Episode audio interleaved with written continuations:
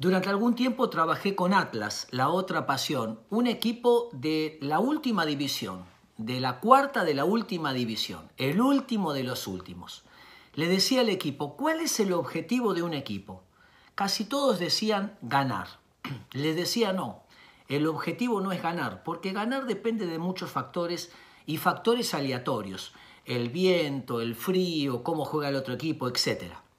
El objetivo es dar lo mejor.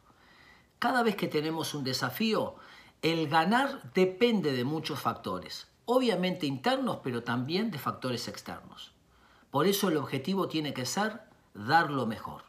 Si yo di lo mejor, tengo que saldarlo. Por ahí no me fue bien el resultado, pero si di lo mejor de lo que pude dar, entonces gané. Si tu hijo se saca una buena nota o una nota no tan buena, la pregunta es, ¿diste lo mejor? Eso es lo más importante. En una oportunidad, un profesor del secundario le dijo a todos los chicos, chicos, este es el último examen, quiero decirles que están todos aprobados, tienen un 6.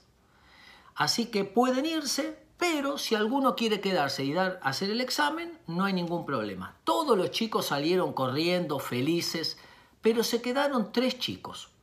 El profesor los miró y le dijo, chicos, no entendieron, los aprobé a todos con un 6 que era la nota justa. Pero ustedes, eh, si quieren, pueden irse. No, no, profesor, queremos hacer el examen. Perfecto. Tomen entonces la hoja que está arriba de su pupitre.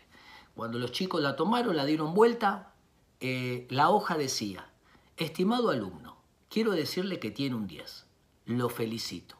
A usted le va a ir muy bien en la vida, porque no es alguien que se acostumbra con el 6.